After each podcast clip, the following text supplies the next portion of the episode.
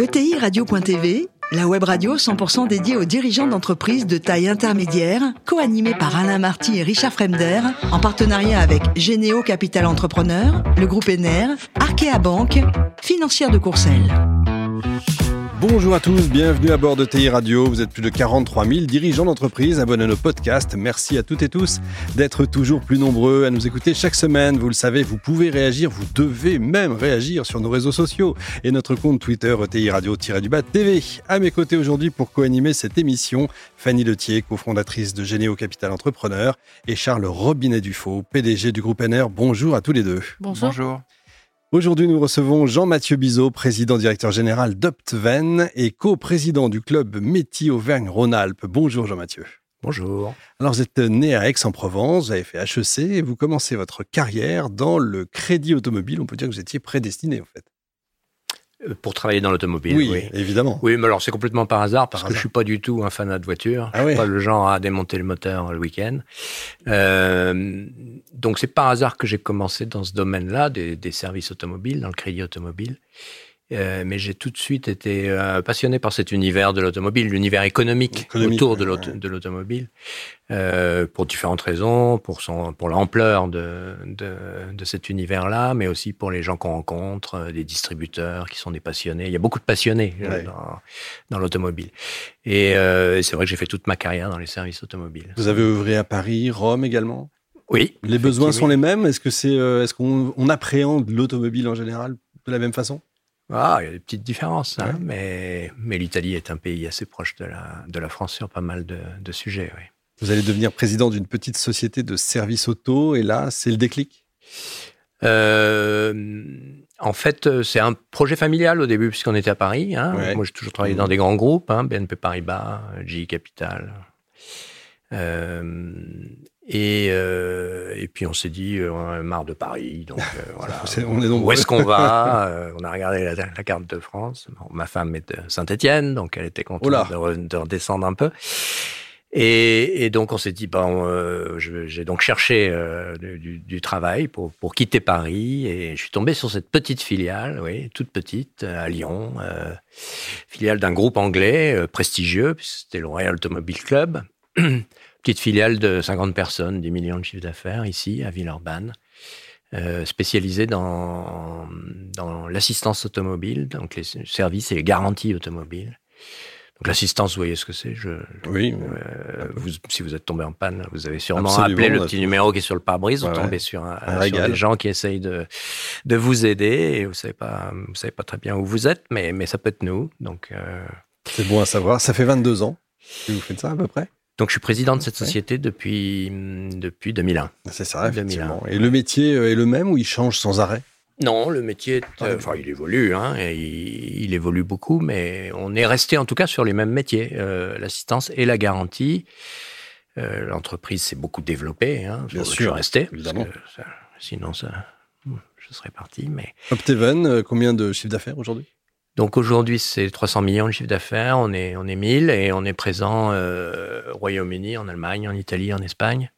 Et donc toujours à Villeurbanne, sur les 1000 salariés, il y en a quand même 750 à, Villeurbanne. Pas mal. Allez, Charles. Moi, je trouve le métier de l'assistance passionnant parce que il est véritablement euh, au service des gens, mais c'est un métier qui se transforme beaucoup avec, euh, je voulais vous interroger sur la cybercriminalité qui peut éventuellement perturber euh, les, fonctionnements aujourd'hui des assisteurs euh, comment, comment vous vous organisez par rapport à ça? Alors, je ne sais pas si on est plus sensible qu'une autre société de service à la cybercriminalité, mais ce qui est sûr, c'est que l'assistance, c'est un métier où on n'a pas le droit de s'arrêter. Donc c'est du 24-24, 7 sur 7. Euh, on doit être opérationnel à tout moment. et c'est un métier de l'urgence. alors, dans 80% des cas, c'est pas des cas dramatiques, hein, puisqu'il s'agit juste d'une voiture qui démarre pas euh, dans le jardin pour aller au travail, donc euh, il n'y a pas de, trop de stress. Mais il peut y avoir des cas dramatiques, il peut y avoir des accidents, il peut y avoir euh, des rapatriements sanitaires de l'autre bout du monde, il peut y avoir des choses comme ça. Donc, donc c'est vrai qu'il faut jamais s'arrêter, et donc ça nécessite des infrastructures informatiques très sécurisées avec euh, des sites de secours, euh, euh, tout un tas de dispositifs dont je ne suis pas un grand spécialiste, mais, mais qui, mais qui, effectivement interdiction de s'arrêter. À tout moment, le téléphone doit fonctionner, ça c'est certain. Et la particularité d'un groupe comme le vôtre qui, est, qui n'appartient pas à une compagnie d'assurance, alors que tous les autres opérateurs appartiennent aujourd'hui à des assureurs oui, c'est, on est un peu un ovni euh, dans cet univers-là, puisque euh, donc on était la filiale d'un groupe euh, d'un groupe anglais. et en 2010, avec mon équipe, on a décidé donc de, faire un spin-off et de racheter cette, cette structure. alors bien sûr, on était une équipe à peu près compétente, mais on n'avait pas d'argent, donc on était chercher des fonds d'investissement et on n'y connaissait rien, donc euh, il a fallu euh, euh, s'intéresser au sujet, monter les dossiers et convaincre l'actionnaire, les Anglais, que, c'était une bonne idée pour eux de, nous vendre cette, cette structure. On était dans un groupe qui était de, qui avait été, enfin, notre actionnaire avait été racheté par une compagnie d'assurance, une grosse compagnie d'assurance. Donc on était vraiment devenu tout petit pour eux on était sorti de leur radar, mon, téléphone ne sonnait plus, donc c'est bien agréable, mais, mais ça dure jamais très longtemps. Et, euh, et, ils ont été faire, ils ont accepté, et l'aventure a démarré comme ça, euh, a démarré en 2009, et, et voilà, on a, on a fait euh, 4 LBO depuis, euh, donc c'est réglé comme du papier à musique, tous les 4 ans on change, et on double de taille tous les, tous les 5 ans aussi.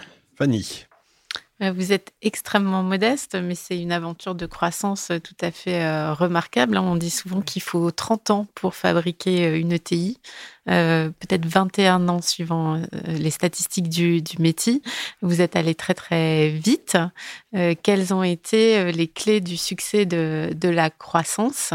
Et puis, euh, dans ce scale-up, est-ce que vous avez eu aussi un peu des, voilà, des, des, cailloux sur la route euh, où il a fallu changer la façon de faire parce que vous changiez d'échelle? Alors, il y a plusieurs facteurs hein, qui font que la croissance euh, était au, rendez-vous. celui qui me vient quand même à l'esprit en premier, c'est la stabilité de l'équipe dirigeante et de la stratégie. Mhm. Euh, c'est souvent le cas dans des entreprises familiales. Hein, euh, c'est une partie de, de, leur, de leur force. Euh, et c'est moins intuitif quand on est sous LBO, parce que bon. Et en fait, si, puisque les fonds d'investissement n'interviennent pas dans la gestion de l'entreprise dans lesquelles ils investissent, ils ont besoin de de l'équipe dirigeante. Et c'est bien l'équipe dirigeante qui, définit la stratégie et qui la vend à ses investisseurs. Après, ils achètent, ils achètent pas, c'est leur problème, mais notre stratégie, c'est bien celle-là. Et donc, euh, pendant 20 ans, elle n'a pas bougé. C'est resté la même avec des fondamentaux euh, euh, qui sont restés les mêmes. Et, et, ça, je dirais que c'est la première raison. Après, il y en a d'autres. Le fait d'avoir eu une équipe euh, tout de suite euh, que j'ai gardée, on est les mêmes euh, depuis le début pratiquement. Hein. il y a eu quelques ajouts et quelques et quelques départs, mais assez peu. Donc la stabilité de, de l'équipe. Bon, puis on était sur un marché porteur. le marché des services automobiles est un marché plutôt porteur, hein, donc on a surfé là-dessus. Un marché de niche avec des acteurs divers. certains sont des filiales de compagnies d'assurance, donc ils sont un peu plus rigides que nous. Donc nous, on, a, on avait un peu plus d'agilité. Euh, d'autres, au contraire, sont euh, euh, totalement indépendants, mais un peu plus artisanaux. Donc on était un peu au milieu des deux mondes, puisqu'on est une compagnie d'assurance. Hein, on, a, on est agréé par le régulateur ce qui est assez original pour une société sous LBO. Hein, il n'y en a pas mmh, beaucoup, des mmh. compagnies d'assurance. Euh, voilà. Après, les grains de sable qu'on a eu, on n'a pas eu tant que ça. Euh, alors, sur les, je reviens encore sur les raisons euh, du, de la croissance. Le modèle du LBO avec des fonds d'investissement qui rentrent et qui sortent tous les 4-5 ans, ça marche s'il y a de la croissance. S'il n'y en a pas, ça devient compliqué, il faut serrer les vis partout, enfin, ça devient désagréable. Donc euh, c'est sûr que c'est une donnée fondamentale du modèle. Euh, moi je le dis souvent, l'entreprise euh, Opteven, c'est comme une bicyclette. Hein. si ça avance pas, on tombe. Et donc en dessous de 10% de croissance, c'est les sirènes qui s'allument dans toute l'entreprise et c'est la catastrophe. Donc ça fait partie des fondamentaux et de la culture. Cette croissance, elle est ancrée en nous et, et c'est vrai que les, la présence d'un fonds est, là aussi pour, pour nous stimuler, pour nous aider hein, sur certaines choses sans rentrer dans la, dans la gestion, ils ont quand même des, des réflexes, euh, croissance externe, internationalisation, sur ces sujets-là, ils sont là aussi pour nous aider. Et, et voilà, mais c'est vraiment un fondamental de, de la culture d'entreprise mm. de, de, de, générer tous les ans, euh, d'être au-dessus de l'année précédente sur toutes les lignes euh, du, du compte d'exploitation. Pas beaucoup de grains de sable, honnêtement. Euh, là, il y en a un peu plus depuis depuis deux trois ans, mais je crois que toutes les ETI, on est tous soumis à, à ces crises à répétition, à ces difficultés. si j'en mettrais une en avant, là, c'est le recrutement, qui est vraiment un gros problème. Euh, pour nous, ça nous a beaucoup déstabilisé. Dans tous les domaines. Mais voilà. Avec les nouveaux véhicules, euh, pardon euh, Fanny, justement les véhicules de plus en plus automatiques, automatisés, il y a de moins en moins de pannes, mais peut-être de plus en plus de, problématiques. Je rejoins un petit peu ce que disait Charles tout à l'heure. Est-ce qu'on va arriver avec des nouveaux problèmes pour, les, pour vous pour, Alors il y, a, y, a, plusieurs phénomènes. alors par exemple, si on prend les véhicules électriques, la bonne nouvelle c'est qu'ils tombent en panne.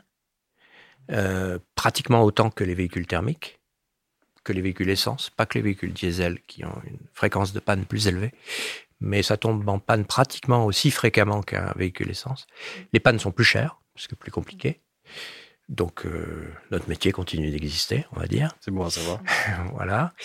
Euh, et il y a aussi des phénomènes qui consistent, alors sur l'assistance, euh, à une, une, augmentation de l'exigence des clients et donc de l'utilisation de ce type de service. Mmh.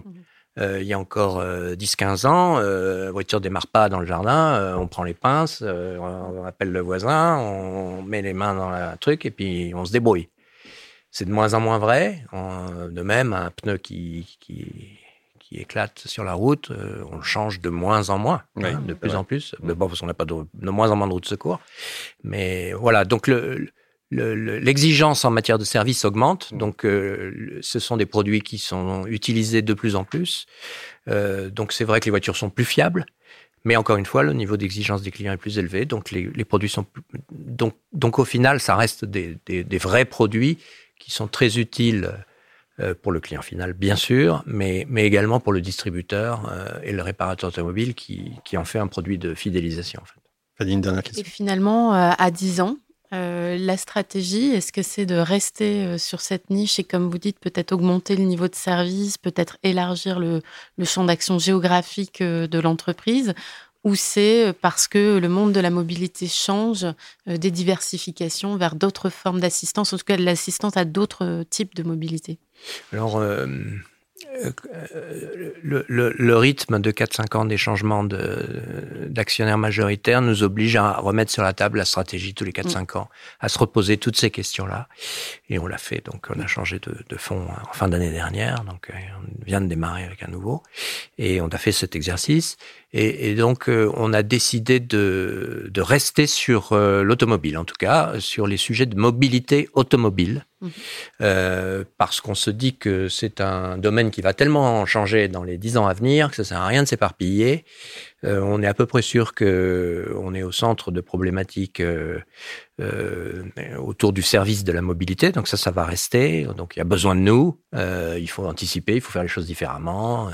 Ça va beaucoup beaucoup changer mais on, a décidé de rester sur notre sur notre ligne d'eau et de poursuivre l'internationalisation, de poursuivre notre travail de consolidation en faisant des acquisitions. Et on est à peu près convaincu qu'il y a encore de quoi bien bien se développer. Jean-Mathieu, pour terminer, euh, je crois que vous soutenez un club de foot, un petit club de foot local, c'est ça? C'est quoi C'est l'Olympique lyonnais? Ah non, non, c'est l'autre. Je plaisantais. c'est quoi l'autre? Euh, La Duchère. Ben voilà, voilà. c'est bien de le dire. C'est important pour vous? Euh, oui, c'est important parce que encore une fois, euh, on a beaucoup de, on recrute beaucoup des jeunes, beaucoup de jeunes, des gens qui sont sans, sans qualification, euh, qu'on sélectionne plus sur leur euh, savoir euh, savoir-être, sur leur façon de, de, se débrouiller dans la vie. Et ce club-là a toujours eu une fibre sociale presque aussi importante que la fibre sportive, et ça, ça nous a toujours intéressés. Donc, on a essayé de faire des passerelles avec ces jeunes, de leur, bien, connaître le monde du travail. Je voulais faire hurler un peu les Lyonnais. Je pensais que vous alliez remplacer Jean-Michel Aulas, c'est bon ça. Merci à vous, Jean-Mathieu. Merci, Merci également beaucoup. à vous, Fanny et Charles. Fin de ce numéro de TI Radio. Retrouvez tous nos podcasts sur notre site internet et suivez notre actualité sur nos comptes Twitter et LinkedIn. On se retrouve mardi prochain, 14h précise, attention, pour accueillir un nouvel invité. L'invité de la semaine de ETI Radio, une production B2B Radio.tv, en partenariat avec Généo Capital Entrepreneur, le groupe ENER, Arkea Banque, financière de Courcelles.